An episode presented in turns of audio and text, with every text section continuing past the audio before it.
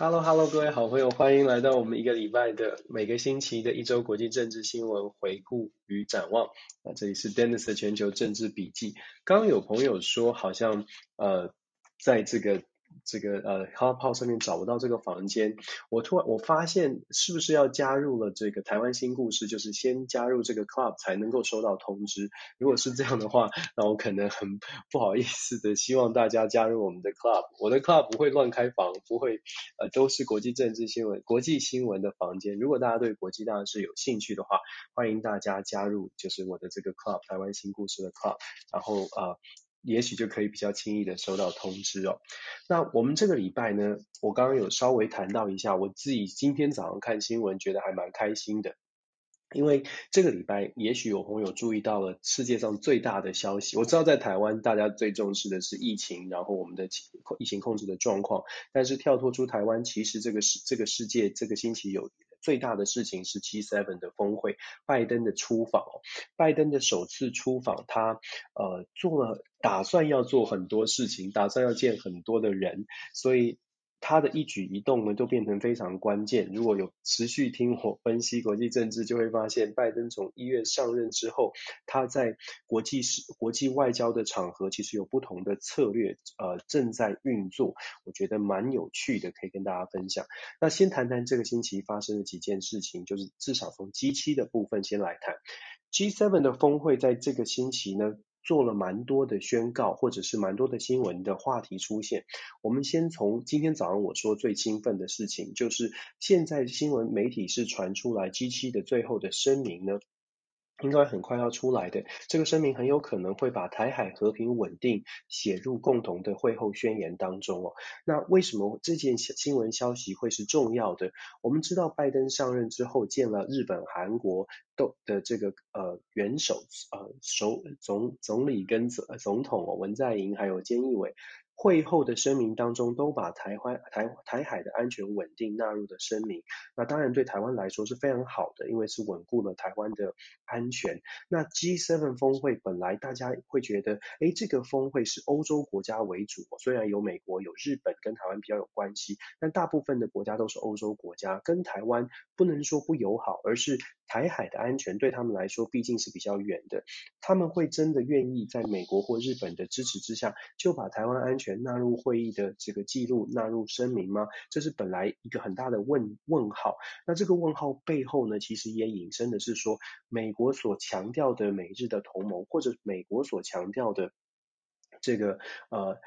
拜登所强调的民主同盟，然后拜登自己的。国际影响力到底有没有我们想象的这么大哦？所以如果说 G7 的峰会真的在会后，在种种的各项声明当中，把台海稳定真的纳入了最后的共同宣言的话，如果是确定的话，那我们可以看得出来，拜登他的外交的外交战上面可以说是啊、呃、再下一城，或者是拜拜登的这个国际影响力确实是非常的大。因为我刚刚说了，欧洲国家事实上对于台海安全，它并不是这么直接有利益。利害关系，所以相对来说，你可以想象，欧洲如果把台海安全纳入共同声明，基本上一定不是自己主动的，不会是自己说哦，我要保护台湾，或者是我要维维持台海稳定，一定是美国在后面推波助澜。那美国有这么大的力量，或者是美国凭什么会让欧洲的这么多国家愿意一起 on board 加入这件事情，把这个事情纳入宣言？那当然。拜登的努力，拜登的这些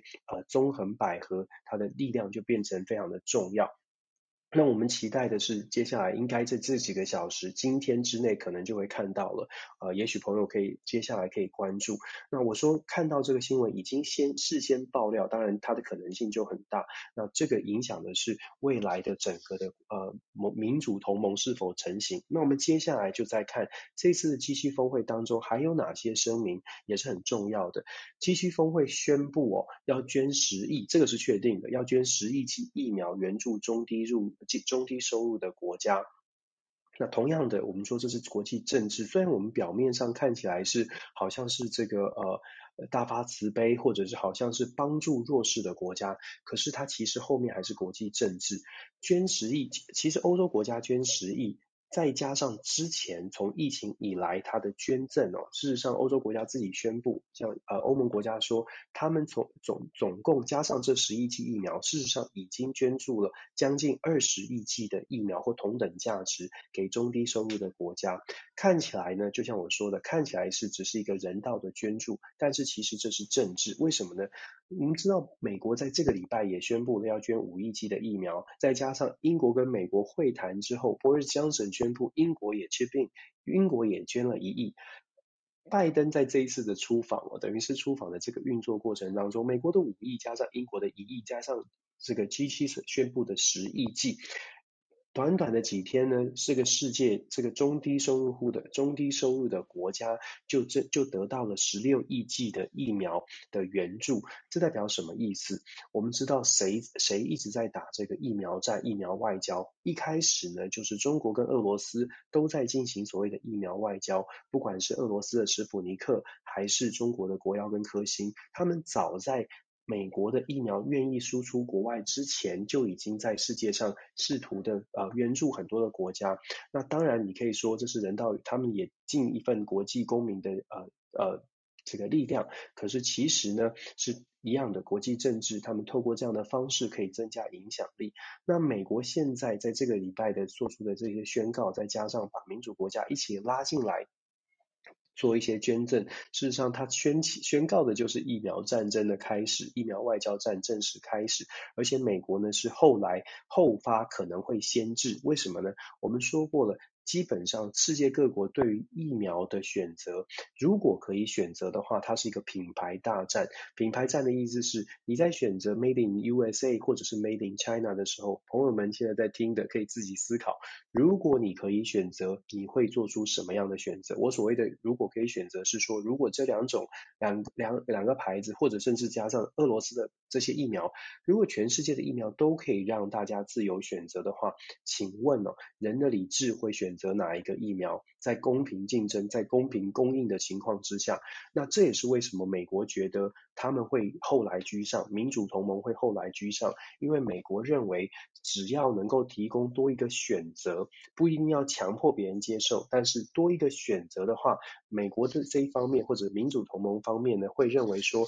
民主同盟国家所所给的捐赠、所给的疫苗会有胜算，这也是为什么。呃，美国现在开始投入了疫苗外交战，他们是有信心，或者是民主同盟是有信心会胜胜利。那我们就得谈一下，像拜登政府，我刚刚说的，我们观察拜登哦，真的从一月二十号他上任到现在四个多月，大概五个呃不到五个月的时间，现在是六月，现在今天是六月十三号。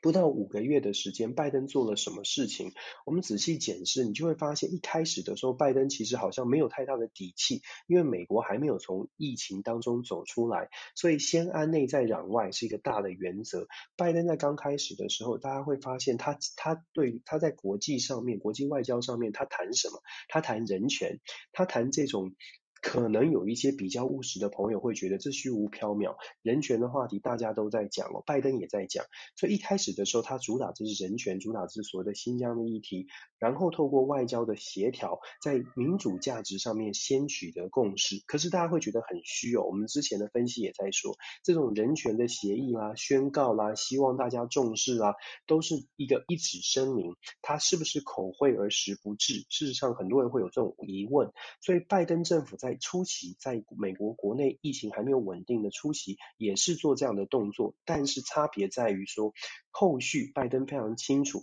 你要有实际上的，你要有实质的利害关系，实质的利益提供给民主同盟，接下民主的国家的盟友，这些民主盟友才有可能继续 follow 下去，不只是发一纸声明支持你，一起一起谴责人权的争议，你必须要有合作的合作的基础，必须是还是要回归到利益哦，那我们就看。看到拜登在四月、五月，美国的疫情稍微稳定之后，尤其是进入五月底、六月，你看到拜登的火力变强，尤其在外交上面的火力，在五月初、五月中之前，基本上美国对于中国的发言，事实上是非常保守的。如果我们回顾、回顾、回顾过去的这一段呃三四个月的这个发言，会相当的保守。可是到了五月底之后，情势丕变。一方面是因为拜登确实在国内已经确已经看见了疫情稳定了，另外一方面也是因为美国在外交上面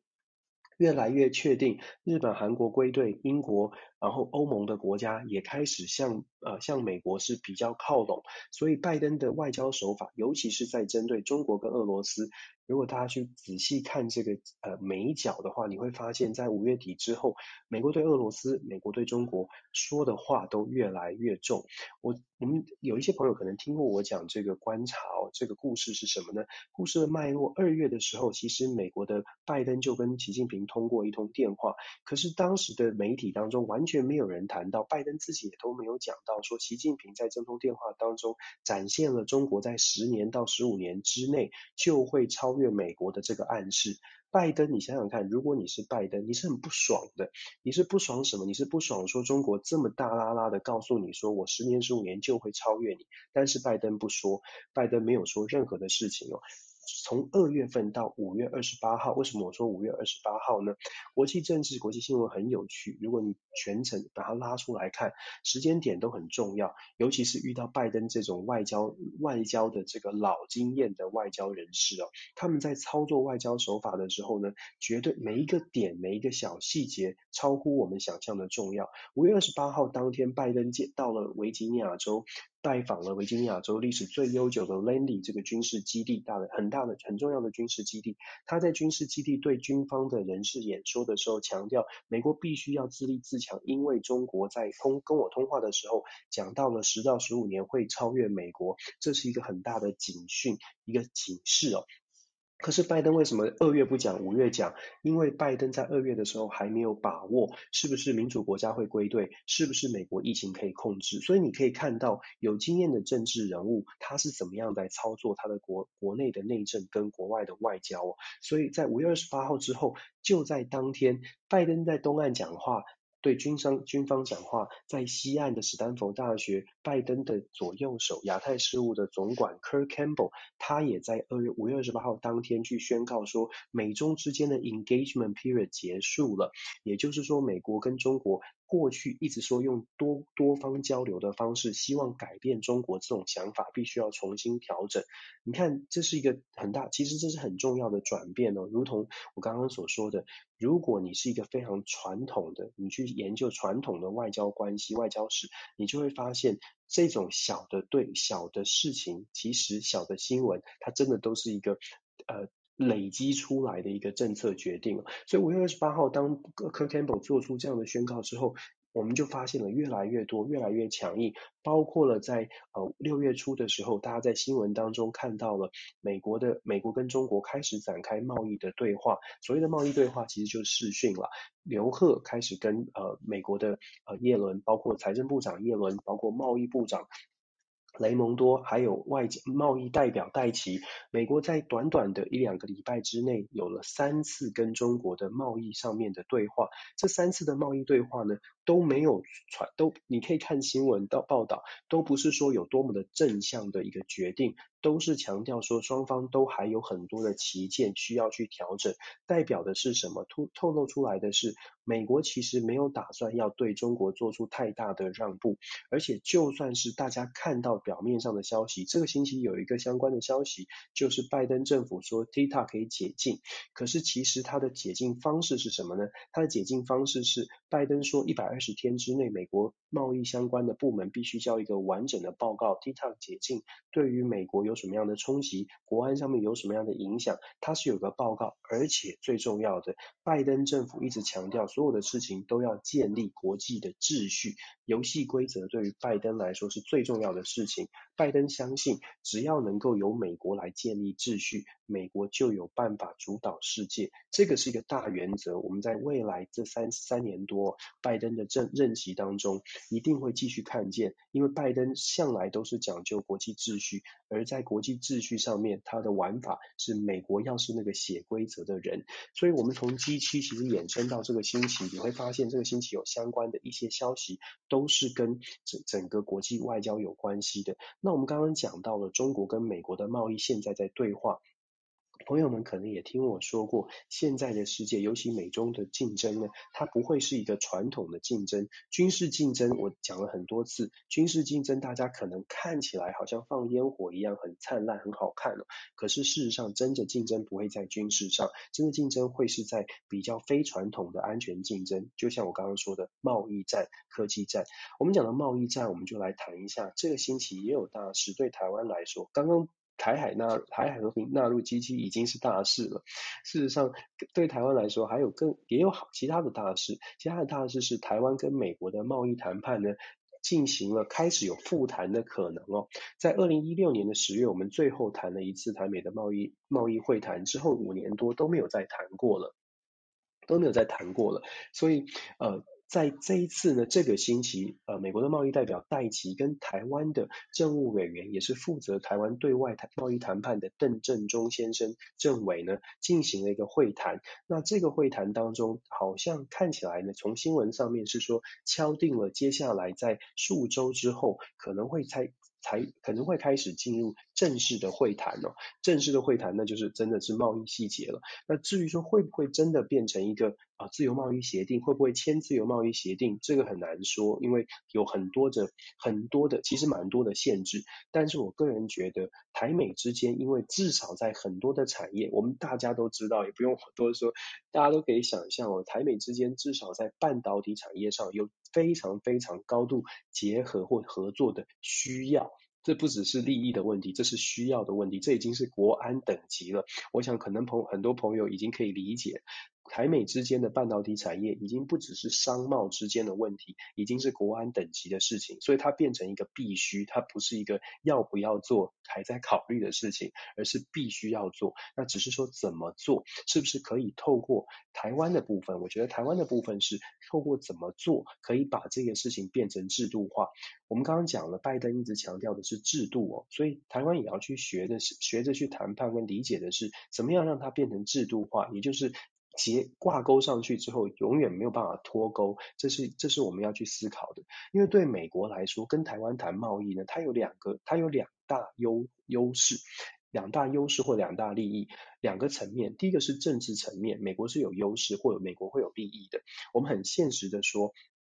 美国跟台湾谈的贸易贸易的谈判，它不管谈出来的内容如何，第一它不会输，因为。因为它是站在优势的一方，台湾毕竟在安全上需要美国，所以可以想象在谈判上面，美国的起点就是比较高的，这个是国际现实。但是我说政治上的优势是，美国除了呃经贸的利益上面可能起点高之外呢，美国在政治的角力，尤其是在美中竞争当中，跟台湾进行商业的谈判或者任何的谈判，事实上对美国来说都是一种可以拿来当做讯号的这个嗯筹码吧。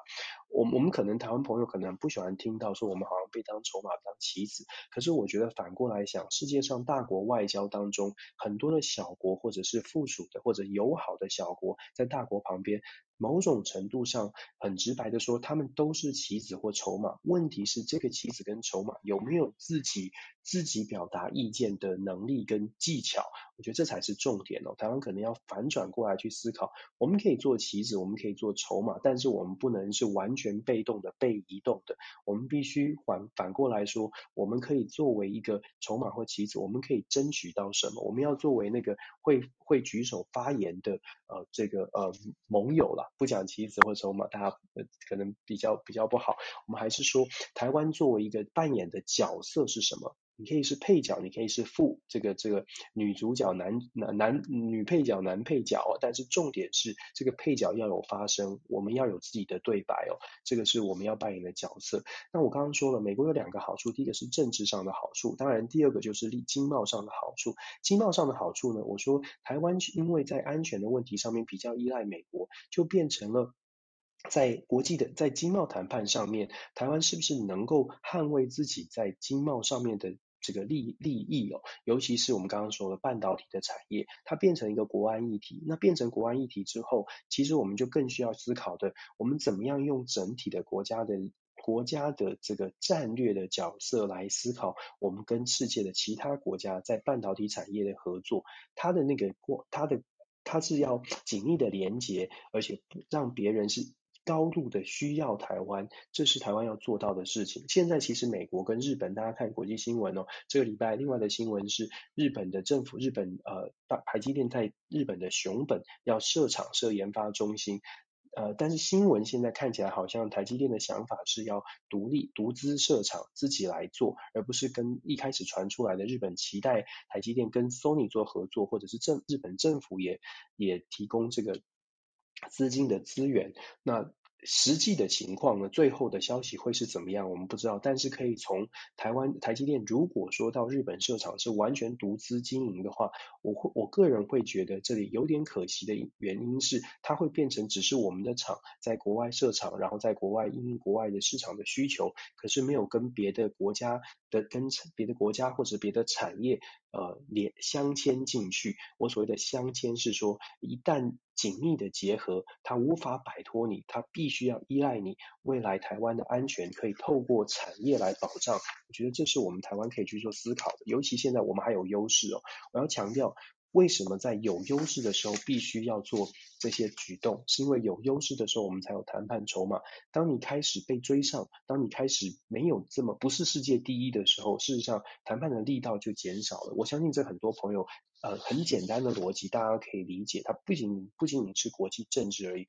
它是比较很简单的逻辑。为什么在第作为第一名的要做一些 proactive 的动作？为什么军事最强的国家还是要做一些预先预先呃超前部署的动作？我们在讲常常讲讲超前部署哦，超前部署它是有道理的，因为超前部署可以确保你在你在那个领域里面的。呃，优势可以持续的存在，不只是现在的五年、十年，而是未来一旦挂钩之后，这也是为什么韩国，我们说韩国他们在国家呃推动所谓的半导体 K 计划，它的目的就是要跟美国完全紧密的镶嵌，未来美国很难跟韩国脱节，这是韩国的想法了，能不能做到？那啊、我们要继续观察，但是至少想法上是如此哦。这个星期我们刚刚讲了这么多，从 G7 讲到亚太事务呃亚太亚太地区，讲到这个台湾跟美呃台湾跟美国的贸易会谈哦，那还是一样的。呃，这个礼拜我要强调，这个礼拜最重要的消息就是关于 G7。我刚刚忘了讲，其实 G7 有有一些有趣的事情也可以跟大家分享哦。G7 这一次是美国拜登的第一次出访嘛？那我们知道拜登呃美国的形象，大家都很期待美国可以扭转形象，大家都期待美国。拜登说 America is back，就是美国回来了，所以大家都很期待这一次的 G7，拜登到底带来什么样的讯号？那在这一次的 G7，我们先介绍一下这七大工业国。事实上，包括了美国、英国、法国、德国、意大利、加拿大跟日本参加会谈呢，还有欧盟的代表，两席的代表。那这个会议当中呢，从光是这个名单里面，我不知道大家。当然都是民主国家，那我不知道大家怎么看待，大家会不会觉得，哎呀，民主国家，所以本来就应该走在一起。拜登很简单呐，只要握握手就没问题。可是别忘了，过去四年在川普时代，美国跟 G7 的其他国家关系是非常糟糕的。如果大家上网去搜寻，大概也可以看到，川普坐在坐在坐在座位上插个手，然后梅克尔坐在在他前面，其他的 G7 的这个领袖都在后面，然后很不高兴的在面对川普，川普。很自负、很嚣张的坐在那里，那个那张照片完全凸显了过去四年美国跟其他工业国的关系哦。那你可以想象，过去四年其实其他工业国的会议都变成了行礼如仪，没有太大的进展。所以今年呢，看起来进展非常多，而且讨论的话题很多。从我们刚刚讲的台海和平稳定，还有所谓的十亿剂疫苗的援助之外，事实上在所所有的问题，包括了阿富汗的问题。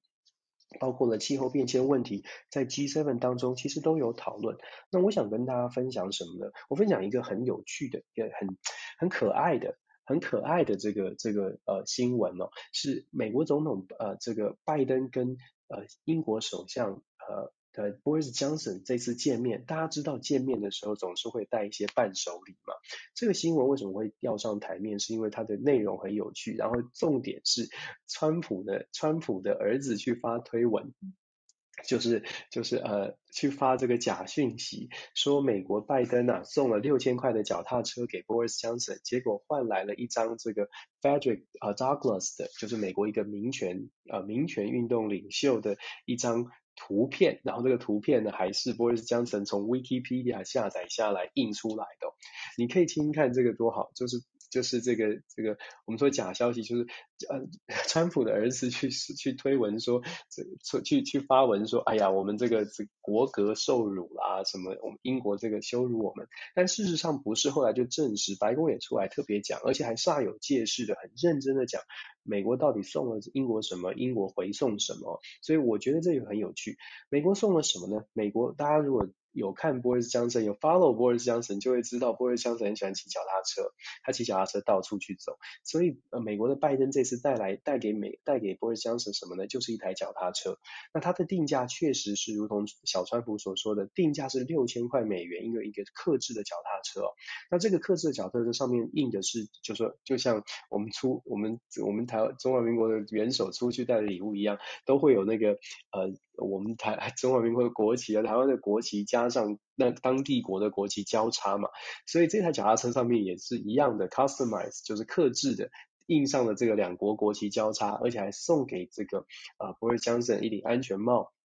安全帽后面呢，大家上网可以看到这个图，安全帽后面也是就是英美的和国旗这样子，那当然是表达善意。那因为被人家说是六千块钱很贵嘛，所以后来呢，白宫就发出声明，就说这个脚踏车事实上定价是六千，但是跟因为是美国 Made in USA 美国的厂商自己变协助我们去去谈的价钱，所以这台脚踏车是一千八百块加上安全帽总总共是一千八百块美金哦，不用六千块。这么贵？那英国的首相 Boris Johnson 送给美国拜登什么呢？他确实是 Frederick Douglas Frederick Douglas，他是美国的黑人民权运动的一个领领袖，蛮重要的一个人士。他的一幅画像，那这个画像呢，不是 Wikipedia 印出来的，它是真的一组艺术一出艺术品，而且是有表框的。所以当然呢，你可以看到假讯息。不过延伸说的事情是跟可以大跟大家分享哦，这脚踏车跟画像，它都是行礼如仪，就是一个伴手礼。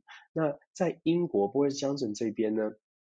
那呃，因为其实各国元首接受礼物都有一个礼物接受的价值的上限哦。英国的 Boris Johnson 这次就比较麻烦，因为他接受礼物的上限在英国的规定是根据呃 Ministerial Code，就是等于是行政首长的一个法规，英国的首相只能接受美金两百块的这个礼物哦，超过两百块以上的，要么就是。他自己掏腰包啊、去付这个差价，要么就是这个这个必须是留给政府，就是等于是公务哦。那所以 Boris Johnson 如果按照这个，如果不是如果不是小小小川普去说这个六千块钱太贵，然后白宫去证实说是一千八百块钱哦，搞不好 Boris Johnson 要付更多，因为他如果上网查六千块钱，毕竟。元首送送礼不会附上收据嘛，所以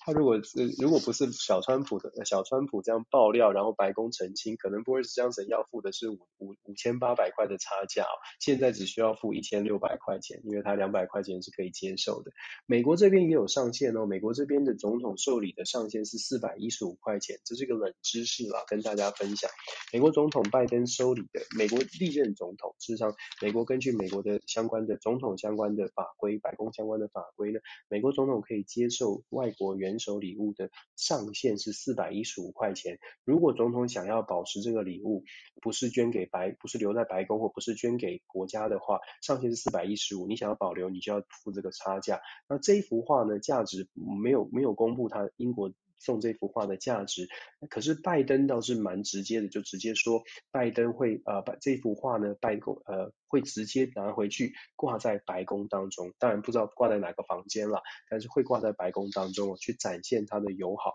那 G7 当然还有其他的故事，我觉得很有趣的是，呃，美国总统拜登跟每个领袖都有单独的会面。另外一个新闻是他跟马克宏的交马克马克宏的这个呃。对话就非常有趣，为什么呢？刚刚我说的这七个国家里面呢、啊，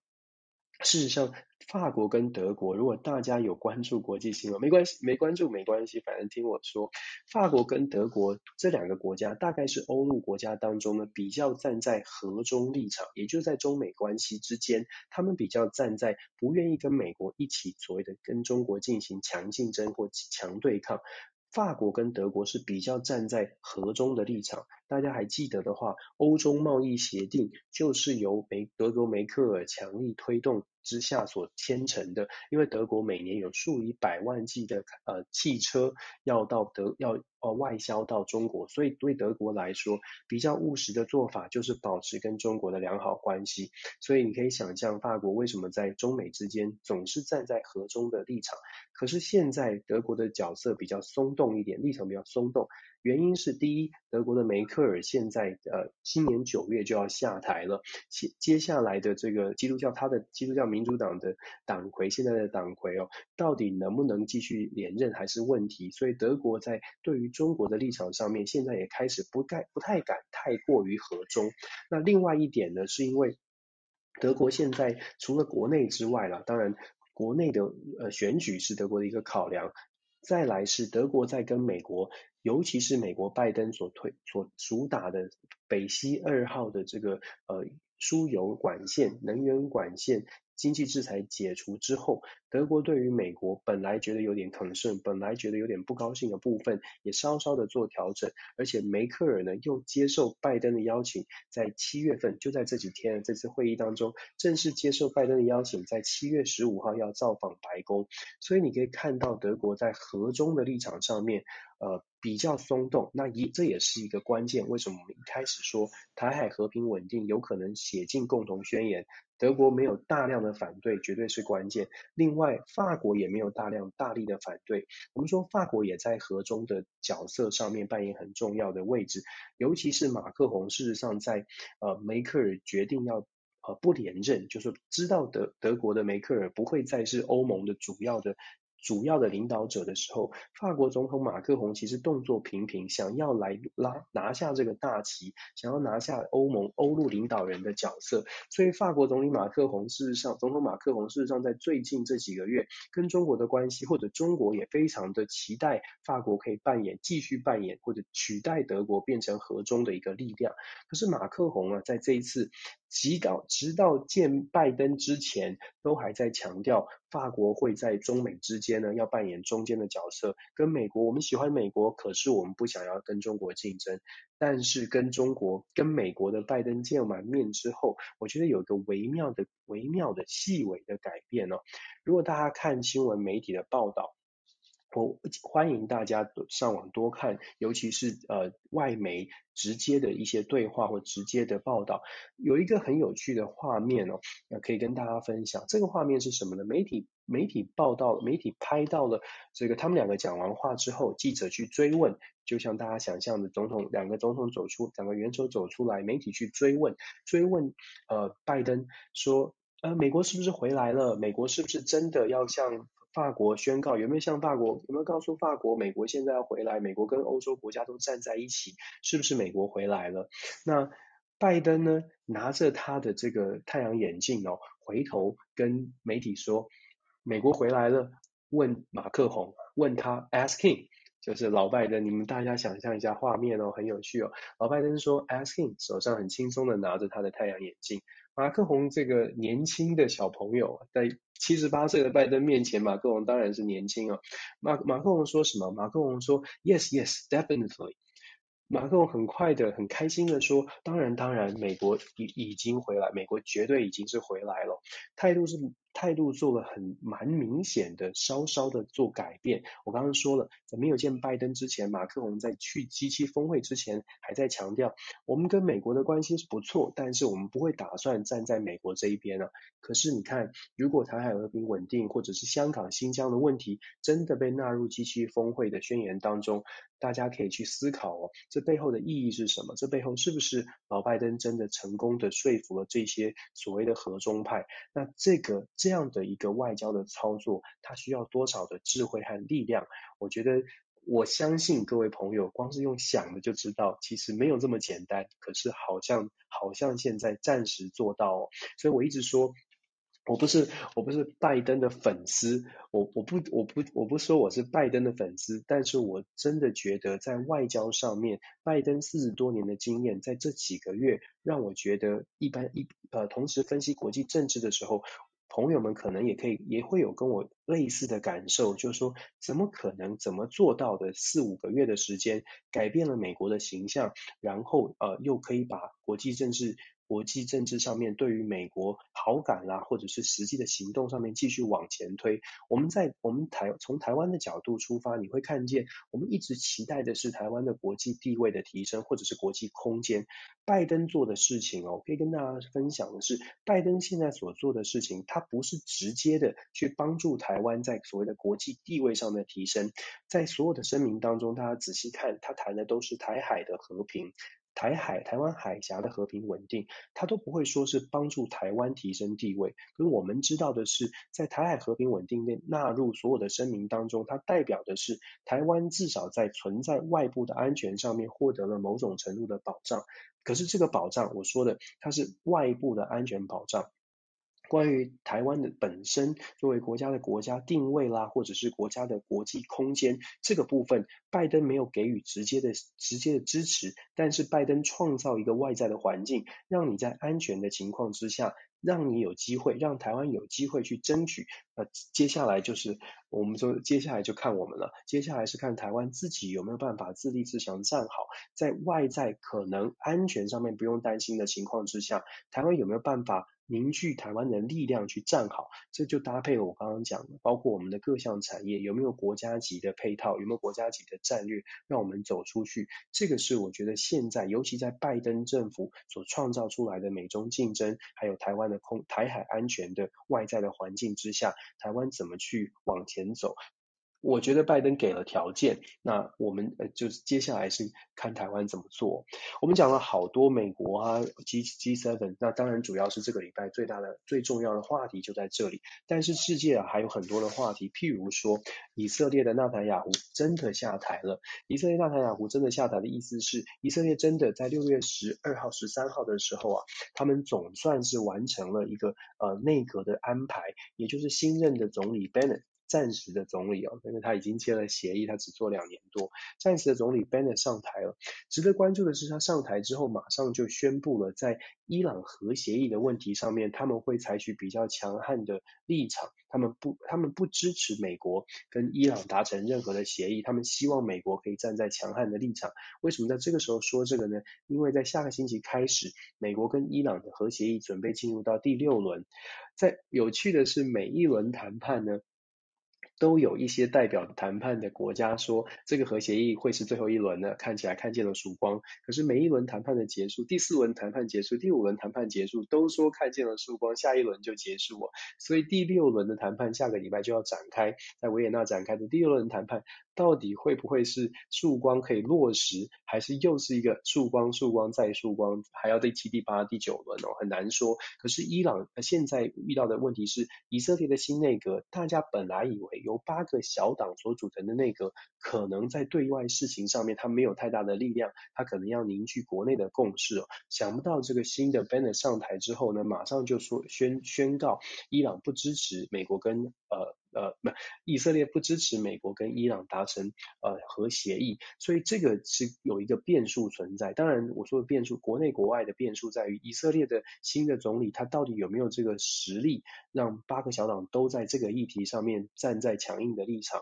因为现在的八个小党是政治光谱的左派右派都有的。Bennett 本身是来自于右派，就是保守派，就是强调以色列要强悍的这一派。他比纳塔亚胡在某些政治立场上还要强硬，也就是说对伊朗他是站在非常强硬的，这没有问题。可是他作为总总统之后，作为总理之后做出这样的宣告，是不是他在自己的这个小的八个小党所组成的联合内阁，真的内部大家会 OK 吗？呃，我我相信他在，当然现在是就职刚开始啊，新官上上任三把火，所以可能他需要讲讲的比较强悍一点。后续他是不是会继续坚持新的以色列的内阁，是不是会继续坚持要对伊朗这么强悍，或者是对巴勒斯坦还要继续强悍？我觉得这些都是值得观察的。我个人觉得应该会做一些调整了，因为美国其实也非常期待。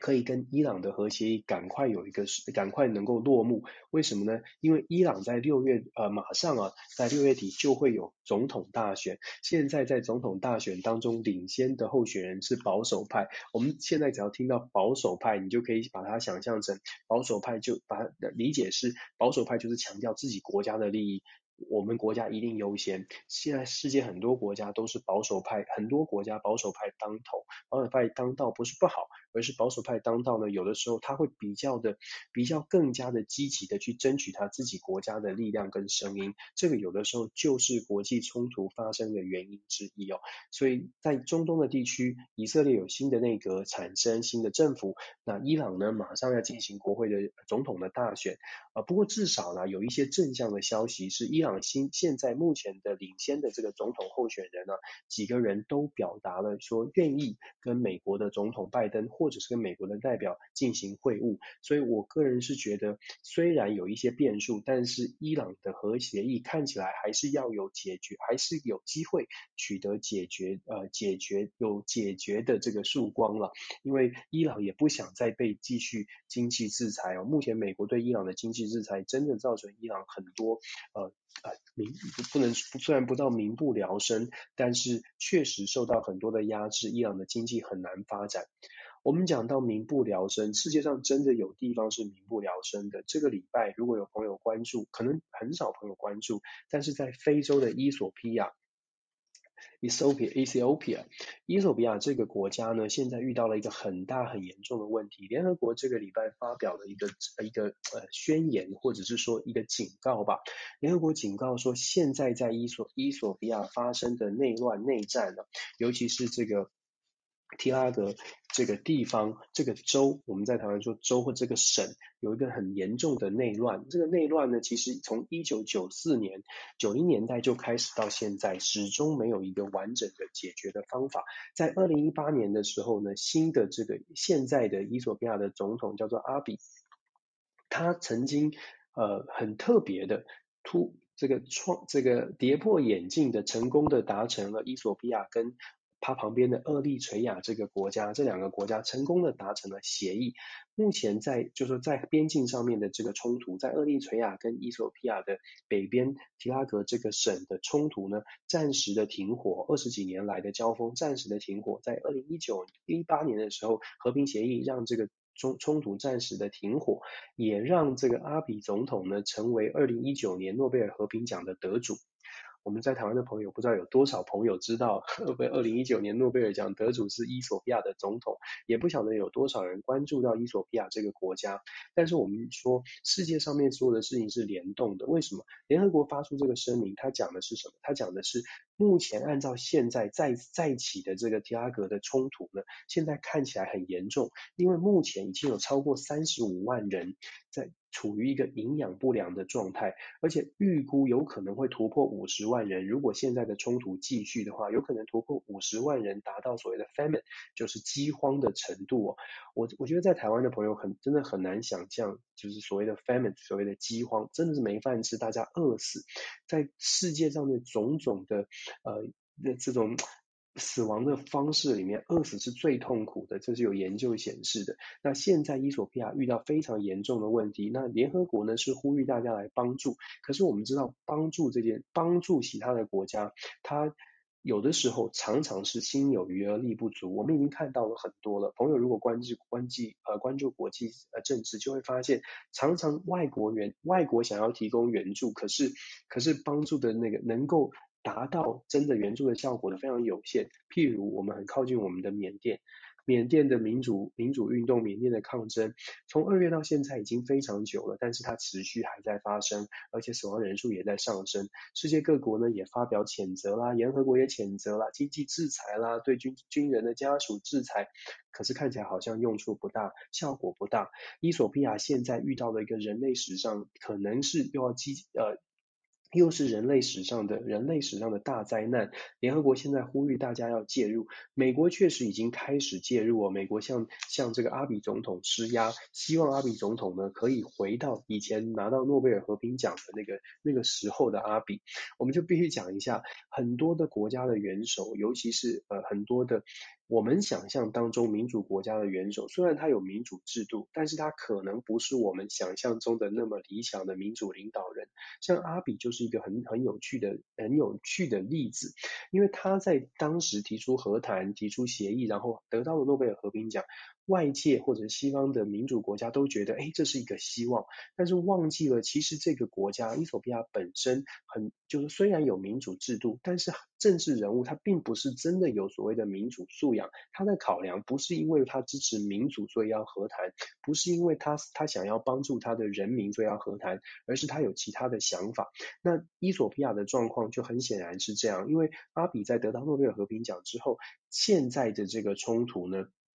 呃，有一部分的原因是因为阿比坚持非常的强悍的对待他自己国内的这个提拉格省，而且有有因为中央政府不愿意支持提拉格的很多的不愿意援助提拉格，甚至有人形容说阿比现在在对提拉格这个地方的反叛军做所谓的报复性的报复性的这个这个呃报复性的处置，就是报复性的断粮，就不提供任何的援助。他们在边境上面有种族冲突，但是中央政府。报复性的不提供任何援助，因为这个地方没有支持，并不是支持所谓的阿比，并不是支持中央政府的地方哦。所以在这样的一个情况之下，我们在外界，我们在外国呢，看所谓民主国家，有的时候看其他国家虽然是民主，但是其实其实它的民主并没有深化，并没有巩固，所以我们对于这些国家的想象呢，可能要重新做一些调整。那伊索比亚的饥荒它会带来什么影响？它带来的影响是，美国跟其他的欧盟国家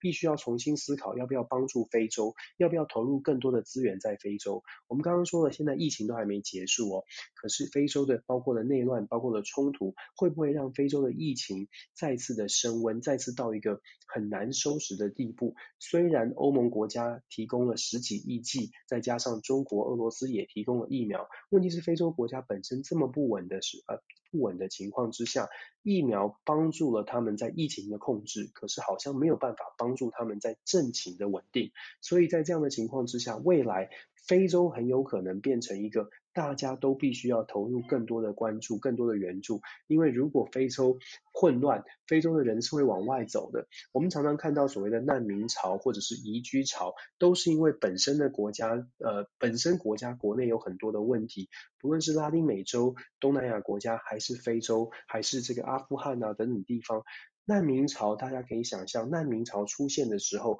周边的国家都会受到影响。欧洲深受其害，在二零一五年的难民潮深受其害，到现在都还没有解决难民进入到国家之后的问题。美国所谓的非法移民也是美国很大的问题。那么更不用说整个非洲大陆，如果它有不呃有这个呃大量的有大量移出的人逃难的难民来到了非洲，来到了欧洲，那对于欧洲的影响其实非常严重的。所以我说，嗯、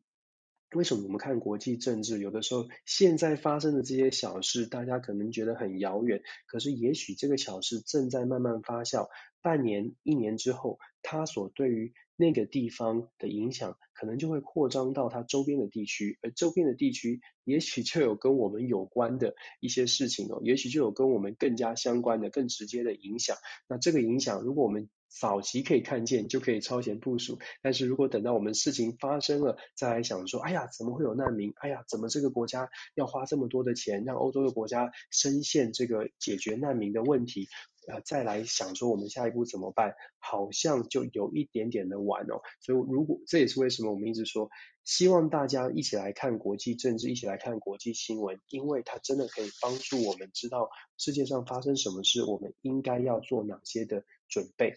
那这个礼拜一样的，我们讲，今天讲的很多，讲非洲，讲美国，讲台湾，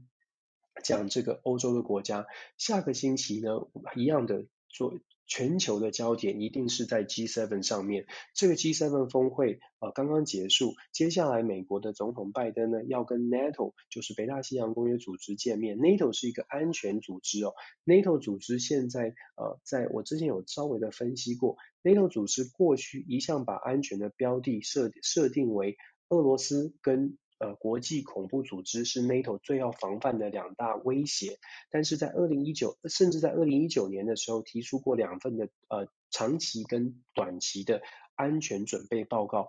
都是以都是因应俄罗斯跟国际恐怖组织，像是 ISIS 啊这这这样这类型的国际恐怖组织，他们做出的因应之道。但是拜登政府呢，想要推的是把对于中国的防范也要纳入到 NATO 的这个安全威胁当中。那当然就又要再次考验拜登是不是能够说服所谓的北大西洋公约组织，在这么遥远的地方也去开始思考印太战略，也去开始思考愿意跟美国在印太战略上面合作。那我们必须说啊，呃，印太战略，美国为什么那么想要大家在印太战略上合作？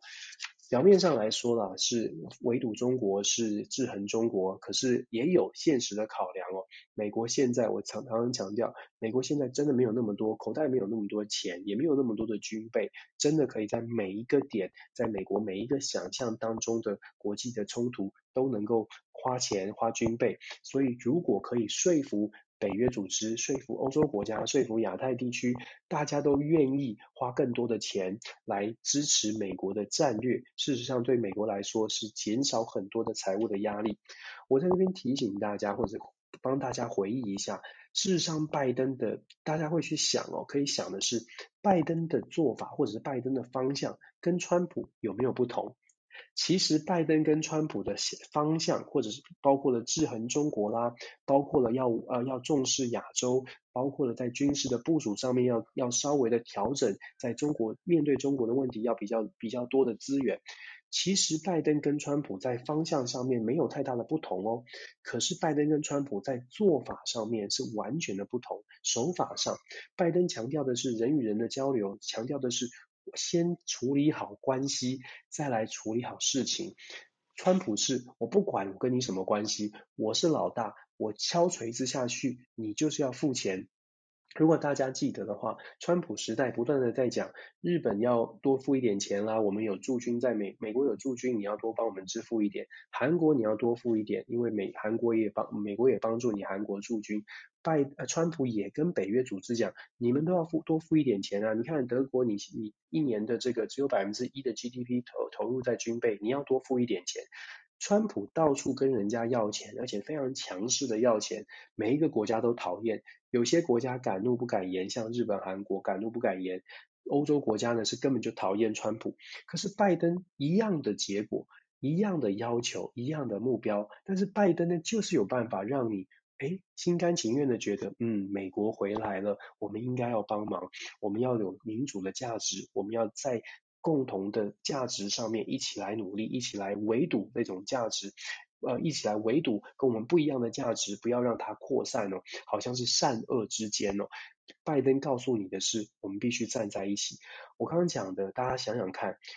四年过去四年跟现在，川普跟拜登至少在面对中国，其实方向是一致的，都是要做一些一定程度的制约。可是现在看起来，短短的五六个月，好像结果不太一样，好像得到的反馈不太一样。我刚刚没有讲到，这个礼拜有最新公布的全国全球对于美国形象的调查，在这个礼拜的调查显示啊，有超过百有百分之六十一的全球的超过十六个国家，主要是欧洲国家，全球十六个国家做出来平均调查，百分之六十一的人认为美国现在是可以信赖的对象，可以可靠的对象哦。这个跟川普时代的差距差了多少呢？跟各位报告，这是皮尤中心调查以来二十八年的调二十多年的调查以来，一年之内转变最大的，差了百分之二十八，也就是。上一次在川普时代，百分之三十四，同样的这些国家，只有百分之三十四的人民觉得美国是可靠的对，呃，可可可以信赖的盟友 partner。现在是六十一哦，足足差了二十七、二十，现在是六十二，足足差了二十八，百分之二十八，差二十八，在多少的时间呢？一年之内，不到一年之内。那最关键的因素是什么？就是老拜登，我能想到的就是老拜登。我所谓的老拜登是拜登带来的形象了，也不是他自己而已，而是拜登整个政府带来的形象，以及拜登政府所做的外交策略哦，二十八 percent 哦，一年之内，你可以你可以看到这个差别。所以我刚刚讲了，拜登跟川普其实方向上一样是抗中，一样是制衡中国，可是手法不同，结果大不相同。这是其实我们看国际新闻，我们看美角之后做出一些解读，跟大家来做一个分享。那这个礼拜呢，一样讲了非常多。我我刚刚讲了，下个星期关注的焦点还是会在拜登跟那呃 NATO 北北约组织。下礼拜最重要 最重要的重头戏就是拜登跟俄罗斯的普丁到底会玩出什么花样？普丁在。